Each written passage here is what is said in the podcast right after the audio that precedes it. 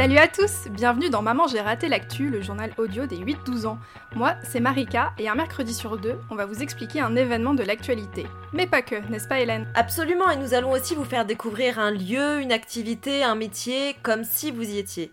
Et ça, ce sera le reportage de la semaine. Et puis nous vous partagerons aussi nos coups de cœur culturels. Alors des films, des livres, des jeux vidéo, des jeux de société, des expos, bref, tout y passe.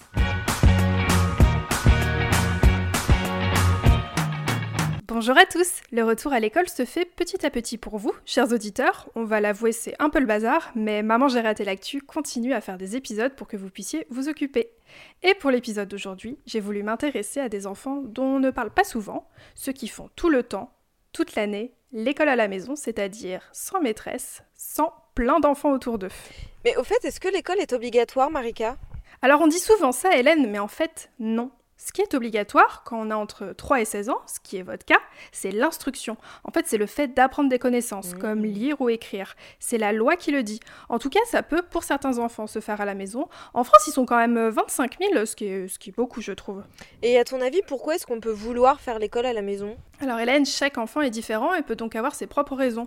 Mais par exemple, ça peut être parce que tout simplement, il n'aime pas l'école, il ne se sent pas à l'aise, ou alors c'est parce que les parents y déménagent souvent. Il y a plein de différentes raisons, mais il y a aussi mille manières d'apprendre. C'est pourquoi j'ai parlé à deux enfants qui font l'école à la maison. Ils s'appellent Thaïs et Esteban.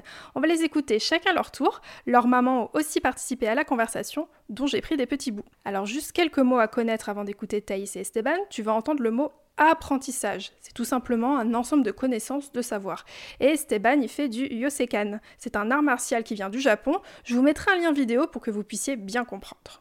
Je m'appelle Thaïs, j'ai 8 ans et j'habite à Emma. En fait, si, on, si je te pose des questions aujourd'hui, c'est parce que tu fais l'école à la maison. C'est pas le cas de, de tous les enfants. Et du coup, pour euh, Ouais. be- beaucoup d'enfants, on dit qu'ils sont dans un niveau. On dit, moi je suis en CE1, moi je suis en CE2. Alors est-ce que pour toi ça marche comme ça? Ou euh, est-ce que toi, bah non, t'as pas de niveau? Non, je j'ai pas de niveau.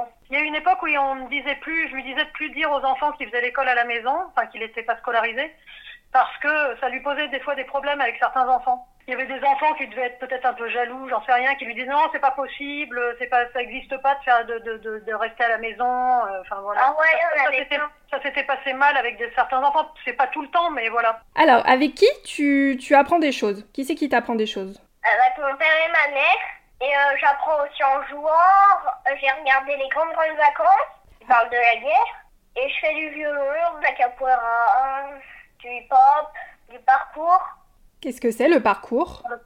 En gros, c'est des figures dans la rue. Tu sautes des bancs, tu fais, tu grimpes sur les immeubles. Enfin, D'accord. Et tout ce dont tu me parles là, euh, les activités que tu fais, euh, tu as appris tout seul ou tu as eu un, autre professeur? Non, j'ai eu un professeur pour le violon, pour la capoeira. Par contre, le hip-hop, j'ai commencé tôt. Et au début, j'avais pas de professeur, je regardais juste les gens danser. Et ensuite, j'ai eu deux groupes et maintenant, j'ai j'ai un prof. Les premières années pour apprendre à lire, euh, bah, par exemple, on se baladait dans la rue, euh, je lui faisais lire des panneaux. euh, bah, voilà, c'était en fonction de ce qu'on vivait dans notre journée. Les maths, c'était pareil. hein, par exemple, je sais pas, on allait acheter quelque chose, bah voilà, ils comptaient à ce moment-là. Euh, c'est juste que, bah voilà, en grandissant, enfin en vivant tout simplement, que son temps de travail euh, dans la journée, bah, c'est à peu près euh, un quart d'heure de maths le matin, un quart d'heure de français formel, hein, je parle. Et puis, on va essayer d'en faire peut-être maintenant un petit peu euh, aussi en fin de journée. Donc euh, voilà, il aura euh, tout cassé une heure de, de boulot dans la journée. Quoi. Il fait beaucoup plus de violon en fait, parce que le violon ça va de une demi-heure à trois quarts d'heure. Mais, mais en fait, j'avais lu dans un livre que quand il, quand, il quand il travaille un instrument comme ça, comme le violon, en fait, il travaille la même zone que les maths. Donc je trouve que c'est pas du temps perdu, loin de là. Et du coup, je vais bientôt être euh, au niveau CM1. Est-ce que toutes tes journées, ça se déroule de la même manière? Est-ce que c'est toi qui décides ce qu'on fait? Est-ce que c'est papa ou maman qui décide ce qu'on fait?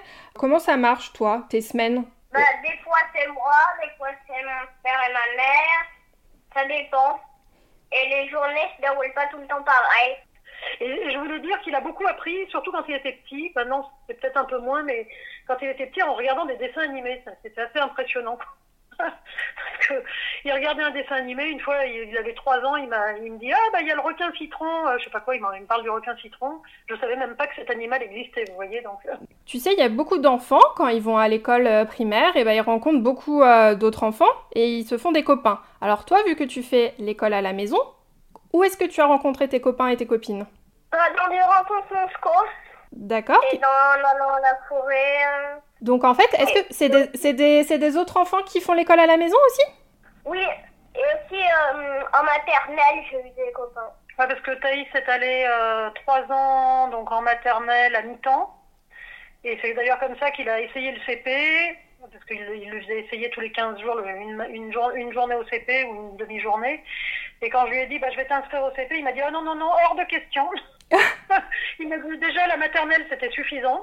Donc, euh, voilà, il n'a pas voulu y aller. Et en fait, comme il avait testé, je trouvais que c'était bah, un bon argument. Enfin, lui, son argument principal, c'était que on lui imposait un apprentissage euh, toute la journée. Non, c'était que la récré durait pas assez longtemps. Et que, j'allais le dire, et que la, ré- la récré était pas assez longue, donc il jouait pas assez. La récré durait pas assez longtemps, bon, du coup. Et euh, du coup, je pouvais pas jouer longtemps avec mes potes. Euh, on met pas de notes. Moi, je ne mets pas de notes à la maison. Je ne, je n'évalue pas mon fils. Je, je, je vois à peu près où il en est et où sont ses difficultés, donc je l'aide à, à les creuser un petit peu. Mais euh, voilà, il y a, il y a absolument pas de notes, quoi. J'habite à Mérindol, je m'appelle Esteban et j'ai 8 ans. Et 8 ans. Avec qui tu apprends des choses à la maison? Avec maman, avec Victorio, avec Naoki. Alors, qui sont toutes ces personnes? Parce que je connais maman, mais je connais pas les autres. Non, en fait, il dit qu'il apprend des choses avec moi, Oui. avec Vittorio, qui est mon compagnon, avec Naoki, qui est son petit frère, et il dit qu'il apprend aussi des choses tout seul. Est-ce que euh, on t'apprend des choses avec des livres, avec des carnets, ou alors euh, non? Avec des livres, Ouais. avec des vidéos, avec des vidéos sur les langues des signes? Est-ce que ton lundi, il est pareil que ton mardi, il est pareil que ton mercredi, ou alors euh, chaque jour, eh ben euh, c'est différent? Chaque jour, c'est différent. Et est-ce que c'est toi qui te lèves en disant aujourd'hui j'ai envie de travailler ça, ou est-ce que c'est maman et les autres qui te disent aujourd'hui on va travailler ça? Un peu comme des deux. C'est quoi ta matière préférée? C'est-à-dire, euh, c'est quoi les choses que tu adores, adores euh, travailler, apprendre? Est-ce que tu as quelque chose que tu préfères? Oui, c'est Yosenkan, judo, hum, cire et euh, maths. Alors moi je voulais savoir, tes copains et tes copines, où est-ce que tu les as rencontrés Quelques-uns au Yosenkan, quelques-uns au judo, au groupe Nosco. Et en fait, le groupe Nosco, c'est et juste du... Voilà, en fait, c'est c'est que eux, des, plein d'enfants. Oh non, non, scola, non scolarisés. Euh, Du coup, pourquoi est-ce que euh, toi tu fais euh, l'école à la maison ou euh, du coup bah vous pouvez me dire euh, pourquoi est-ce que euh, Esteban fait l'école à la maison comme vous voulez. Moi, j'ai envie. Moi, j'aime bien. Moi, je, pré- je préfère l'école à la maison. Tu me dis que tu préfères l'école à la maison, ça veut dire que tu es déjà allé à l'école avec une maîtresse avant? Non, Moi, j'ai travaillé longtemps en milieu scolaire, et Esteban est venu plusieurs fois avec moi. parce que j'étais toute seule. D'accord, et ça t'a- et ça- qu'est-ce qui t'a pas plu? Pourquoi t'aimais pas trop? Parce que j'en avais un peu assez. Et de faire tous les jours. Alors, de ce que j'ai compris, en fait, des fois, euh, vous allez voir un monsieur ou une dame qui vérifie si tu connais certaines choses. Est-ce que tu vois de quoi je parle? Oui, Ok. Alors, est-ce que tu peux euh, m'expliquer ce qu'il ce fait? Pourquoi vous allez le voir, en fait? On va le voir pour euh, qu'il vérifie. Si on travaille bien, D'accord, ok. Et du coup, il te, il te, il te fait faire quoi? Il te, il te demande d'écrire des choses, de dire des choses? Qu'est-ce qu'il fait? Tu te rappelles? D'écrire des choses, d'entourer des lettres, des chiffres. En fait, ils nous, ils mettent le chrono. Et du coup, j'ai pas le temps de réfléchir. J'ai vraiment choisi euh, de laisser mon fils apprendre ce qu'il a envie, quand il a envie. Donc, je ne lui impose aucun apprentissage, en fait. C'est lui qui choisit ce qu'il veut apprendre, on répond à ses questions. On lit énormément, il y a beaucoup de livres chez nous, on sort beaucoup, on va au musée, etc. On a fait des cookies il n'y a pas longtemps, on a voulu en faire plus que d'habitude. Il a multiplié euh, toutes les quantités de la recette par deux tout seul pour pouvoir faire plus de cookies. Donc, c'est des petites choses comme ça de la vie de tous les jours. Thaïs et Esteban ont parlé des rencontres non-sco, donc non scolarisées. Ça permet aux familles de rencontrer d'autres dont les enfants font aussi l'école à la maison et de pouvoir discuter. Je trouve ça super sympa, ça permet de se sentir moins seul. Ouais, et puis ça doit être hyper intéressant d'échanger sur euh, les différentes manières d'apprendre et, et de faire l'école à la maison. J'aurais bien aimé discuter avec des, des, des non-sco, moi aussi. Bah, quand t'étais petite, Hélène, tu savais, toi, qu'il y avait des enfants qui faisaient euh, l'école à la maison? Je crois que j'avais vu des reportages, oui, à la télé, mais ça me paraissait un peu... euh, euh, vraiment étonnant et puis très lointain surtout. Bah voilà, bah moi c'est pareil, j'ai appris en fait euh, quand j'étais grande que, et bah voilà, il y avait d'autres manières de fonctionner. Alors avant de passer à la question, je rappelle bien que chaque famille, chaque enfant a sa propre manière d'enseigner et d'apprendre. Ce que Thaïs et Esteban m'ont raconté, c'est leur propre histoire et je suis sûre que plein d'autres enfants fonctionnent de manière très différente. Le plus important pour beaucoup, c'est ce que m'ont dit leurs mamans, c'est surtout que chacun apprenne à son rythme.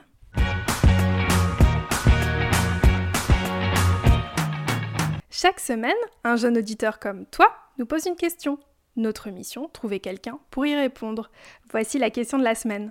Bonjour, je m'appelle Nathalie Segla, j'ai 8 ans. Ma question c'est comment ils font pour savoir la météo du jour? C'est une très bonne question, je trouve, parce qu'il y a des choses qui sont tellement quotidiennes qu'elles nous paraissent euh, vraiment évidentes, alors qu'elles ne le sont pas du tout. La météo, c'est un sacré travail, et je t'ai trouvé quelqu'un qui s'y connaît vachement bien pour te répondre, Nathanaël. Alors, je suis Laure Reynaud, je travaille à Météo France dans le département de la recherche, donc le Centre national de recherche météorologique. Je suis euh, ingénieur-chercheur et je développe les euh, modèles de prévision qui sont utilisés de façon quotidienne par Météo France. Alors c'est vrai Hélène que tu parlais de choses évidentes, j'ai toujours entendu parler de Météo France, mais en fait c'est quoi au final? Alors Météo France c'est un établissement qui dépend du ministère de la Transition écologique et solidaire. Pour faire court donc, Météo France dépend de l'État. Et c'est une sacrée responsabilité de travailler là-bas parce que c'est Météo France qui a la responsabilité de surveiller le temps, le temps qu'il fait, et donc de prévenir le gouvernement et les Français en cas de risque d'inondation, de gel, de vent violent. Euh, euh, de fortes précipitations de neige ou de pluie, c'est-à-dire de fortes chutes de neige ou de pluie, etc. J'ai donc posé ta question à Laure Reynaud et voici sa réponse, Nathanaël. Alors pour prévoir la météo du jour, euh, il y a plusieurs grandes étapes. Donc la première étape, ça va être de déterminer le temps qu'il fait euh, maintenant, et pour ça, on va essentiellement s'appuyer sur les observations qui sont faites euh, un peu partout dans le monde. Donc ces observations, elles sont faites par exemple par des stations de mesure au sol qui vont mesurer la température, l'humidité, le vent ou les précipitations. Et une fois qu'on a déterminé le temps qu'il fait maintenant, on va donner cette information à un ordinateur. Et l'ordinateur, lui, va se charger de faire beaucoup de calculs compliqués pour déterminer le temps qu'il va faire dans les prochaines heures, voire les, prochaines, les, prochains jours ou les prochaines semaines. Ça, c'est ce qu'on va appeler les prévisions météorologiques. Et enfin, dans une dernière étape, une fois que l'ordinateur a calculé ces prévisions météorologiques, elles vont être expertisées par des prévisionnistes qui, euh, en fait, vont regarder les cartes. Par exemple, on va pouvoir euh, tracer euh, sur la France euh, la température, le vent ou la pluie qui est prévue pour les prochaines heures. Et le prévisionniste va expertiser ces différentes cartes de prévision pour ensuite produire des bulletins euh, de type euh, ceux qu'on voit dans les jours qu'on peut lire dans les journaux ou qu'on entend à la radio ou qu'on voit à la télévision. Alors, au cas où toute la France ne soit pas au courant je suis devenue lyonnaise et ce week-end, je sais que plusieurs départements aux alentours de Lyon étaient en vigilance orange pour les orages. Est-ce que toi, Hélène, tu peux me dire comment ça se passe dans ces cas-là? Oui, Laure Reynaud m'a tout expliqué sur le système de vigilance. Je te laisse écouter. Donc effectivement, ce week-end, il y a eu un épisode de forte précipitation, euh, notamment dans le sud-ouest de la France, qui a conduit à des vigilances euh, tout d'abord orange, euh, puis rouge, notamment en Gironde. Donc, quand il y a des alertes météo, on fait ce qu'on appelle de la vigilance. Donc, la vigilance, c'est qu'on va mettre un département euh, à un certain niveau de vigilance qui est matérialisé par des couleurs. Donc, s'il n'y a pas de vigilance particulière, le département est en vert. S'il y a une vigilance, mais qui reste modérée, ça va être jaune. Si c'est une vigilance renforcée, ça va être orange. Et si c'est vraiment une vigilance pour événements euh, relativement sévères, ça va être rouge. Donc, après, comment se comporter par rapport à ces différents niveaux de vigilance? Eh bien, il existe des recommandations Euh, Météo France va émettre une carte de vigilance et associé à chaque niveau de vigilance, Météo France va émettre des recommandations de comportement. Donc, par exemple, à partir d'une vigilance orange, on va conseiller aux gens de, réduire leurs déplacements, de, faire attention quand ils sont à l'extérieur. Et, voilà. Donc, en fait, ce qu'on va conseiller, c'est euh, de, de, regarder la vigilance qui est en cours dans le département où on habite et puis de lire les recommandations qui sont associées à la vigilance qui a été émise. Et puis, si la météo vous passionne, vous pouvez vous aussi devenir observateur bénévole. Il en existe plus de 3000 en France. Il s'agit de personnes à qui Météo France a donné une petite station météo qui relève par exemple euh, euh, le vent, le nombre de millimètres depuis qu'il est tombé dans la nuit, etc. Et tous les jours, à une heure précise, ces observateurs doivent envoyer leurs informations à Météo France. Alors, Trop bien. bah, à vous, moi aussi j'aimerais trop faire ça. Alors sans aller jusqu'à vous équiper, sachez qu'il existe une application sur Android sur laquelle vous pouvez faire part de toutes vos observations météorologiques. Et ben voilà, pour les futurs météorologues, vous savez quoi faire. Et pour la minute culturelle, euh, Marika, as-tu déjà entendu parler des saints de glace? Alors là, pas du tout. Et bien en fait, ça se passe en ce moment, c'est euh, les 11, 12 et 13 mai. Et en fait, traditionnellement, on dit qu'il fait plus froid euh, à cette période-là. Et donc traditionnellement, les jardiniers font très attention à ne pas planter leurs fleurs, leurs fruits ou leurs légumes avant ces dates-là. Parce que on, a peur que, que- qu'ils gèlent en fait. Et que donc, euh, bah, ça ratatine tout, quoi. Qu'il n'y ait plus de légumes, plus de fruits et plus rien. Et, et voilà, et après on estime qu'il ne gèlera plus après ces fameux saints de glace. Quand on vous dit qu'on est toujours dans l'actualité.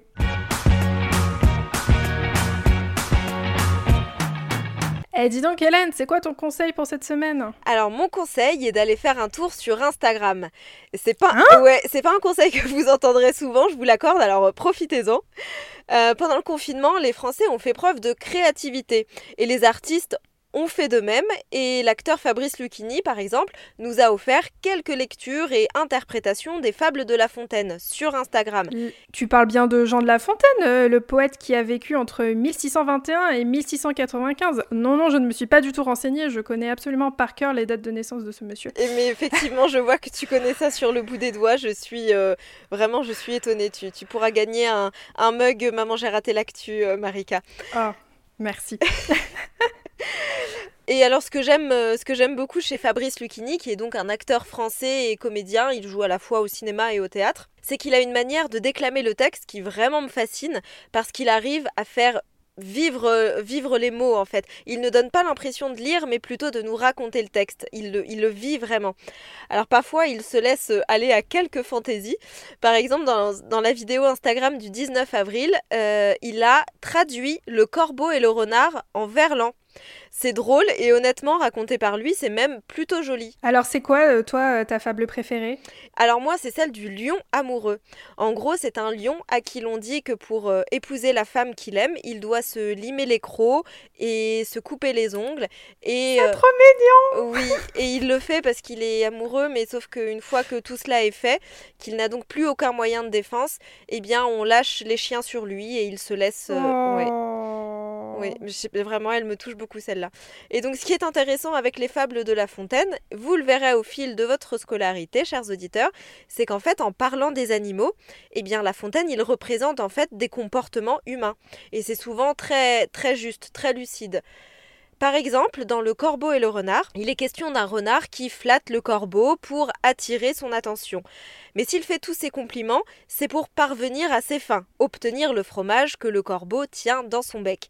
Le renard commence par dire que le plumage du corbeau est vraiment très beau, et que si son chant est aussi beau que son plumage, eh bien cela vaudra dire que le corbeau est le roi de la forêt.